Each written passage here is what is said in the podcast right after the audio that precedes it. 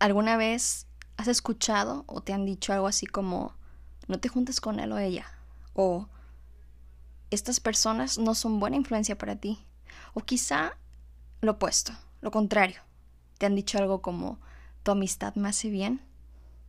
Hace un par de años atrás, una maestra se acercó conmigo y me dijo algo así como que yo no pertenecía, no encajaba al grupo de personas con el que me juntaba en ese tiempo. Y es fecha al día de hoy que recuerdo y valoro muchísimo que ella haya tenido esa intención de acercarse a hacerme esa observación y pues la historia corta es que efectivamente tomé decisiones y, y dejé de lado las personas con las que me relacionaba. Proverbios 13:20 dice lo siguiente, Camina con sabios y te harás sabio, júntate con necios y te meterás en dificultades. Hace tiempo leí un dato que me hizo mucho eco en mi interior. Decía algo como somos el resultado de las cinco relaciones con las que más convivimos. Recuerdo que eso me impresionó tanto e inmediatamente pensé, imagínate Marilu, si intimas en tu relación con Dios, ahí ya van tres, puesto que creó la Trinidad divina.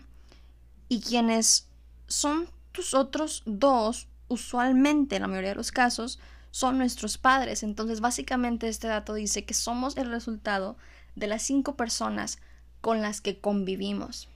Más allá de un simple refrán o dicho, este verso de Proverbios es una realidad en cualquier contexto, independientemente de tu edad, sexo o país. Hay otra versión que dice que el que anda con sabios, sabio será, mas el que se junta con necios será quebrantado. En psicología, con este enfoque sistémico, hay un postulado que dice que todo sistema, es decir, todo conjunto de personas genera influencia en otros y a su vez esos otros también reciben influencia por el propio sistema.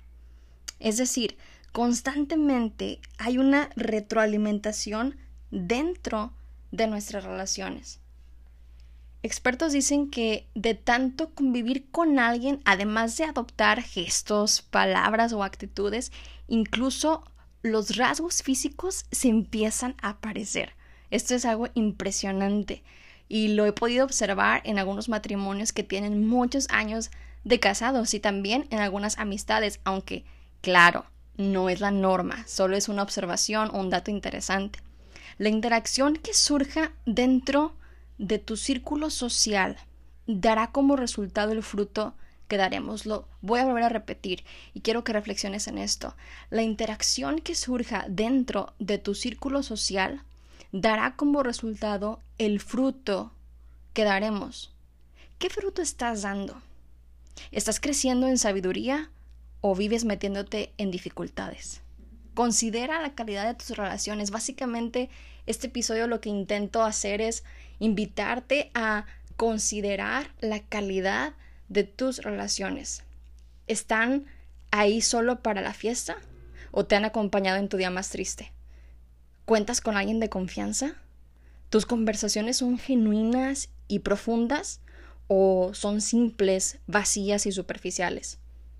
¿Cuándo fue la última vez que alguien te acercó a Dios? ¿Cuándo fue la última vez que acercaste a alguien a Dios?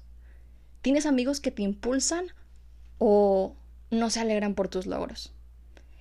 ¿Esa persona fomenta tu vicio o te da buenos consejos? Reconsidera la calidad de las personas con las que convives, a las que le abres tu corazón y les entregas tu confianza. Rodéate de gente que te anime, que te impulse a crecer, a mejorar. Aprende de todo y de todos. Aprende a escoger a tus amigos. Aprende tú a ser un buen amigo. Dime con quién andas y te diré quién eres.